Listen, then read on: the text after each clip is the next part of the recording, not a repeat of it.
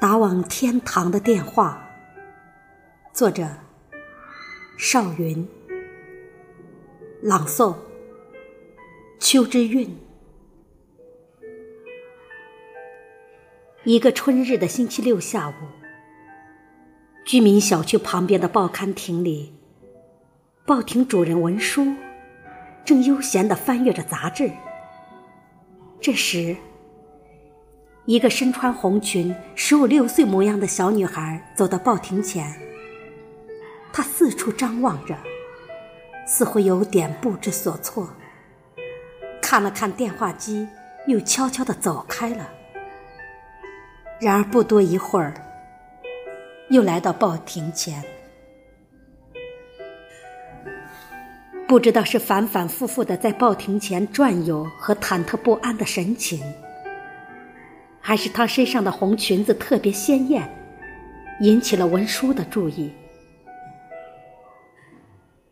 他抬头看了看女孩，并叫住了她：“喂，小姑娘，你要买杂志吗？”“不，叔叔，我我想打电话。”“哦，那你打吧。”“谢谢叔叔。长途电话可以打吗？”“当然可以。”国际长途都可以打的。小女孩小心翼翼地拿起话筒，认真地拨着号码。善良的文书怕打扰女孩，索性装着看杂志的样子，把身子转向一侧。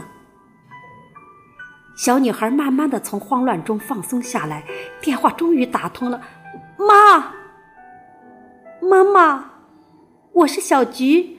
您好吗，妈？我随叔叔来到了桐乡。上个月叔叔发工资了，他给了我五十块钱，我已经把钱放在枕头下面，等我凑足了五百块，就寄回去给弟弟交学费，再给爸爸买化肥。小女孩想了一下，又说：“妈，我告诉你，我叔叔的工厂里每天都可以吃上肉呢，我都吃胖了。”妈妈，你放心吧，我能够照顾自己的。哦，对了，妈妈，前天这里一位阿姨给了我一条红裙子，现在我就是穿着这条裙子给你打电话的。妈妈，叔叔的工厂里还有电视看，我最喜欢看学校里的小朋友读书的片子。突然，小女孩的语调变了，不停的用手开着眼泪。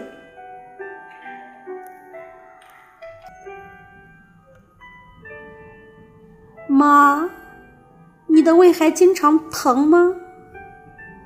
你那里的花开了吗？我好想家，想弟弟，想爸爸，也想你。妈，我真的，我真的好想你，做梦都经常梦到你啊，妈妈。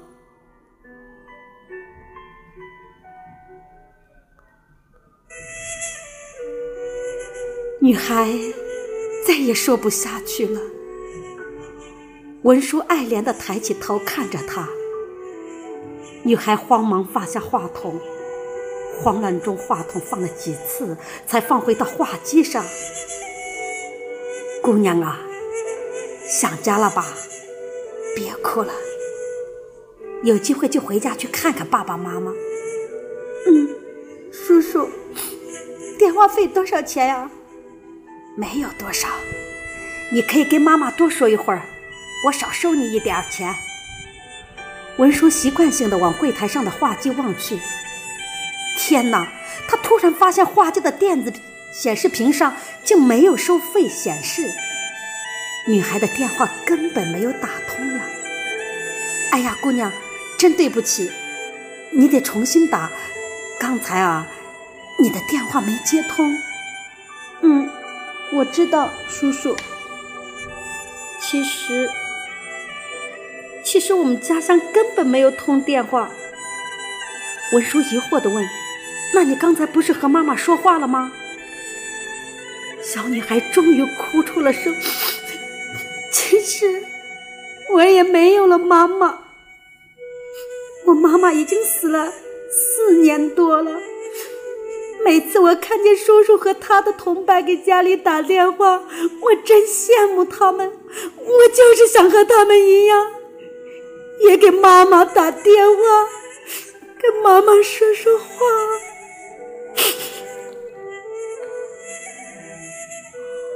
听了小女孩这番话，文叔禁不住用手抹了抹老花镜后面的泪花。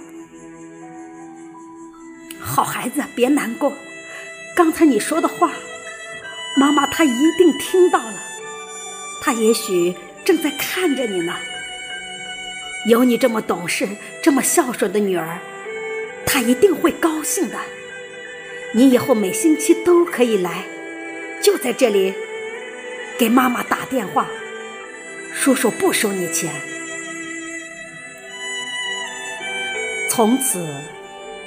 这个乡下小女孩和这个城市的报刊亭主，就结下了这一段情缘。每周六下午，文叔就在这里等候小女孩，让女孩借助一根电话线和一个根本不存在的电话号码，实现了把人间和天堂。心灵与心灵连接起来的愿望。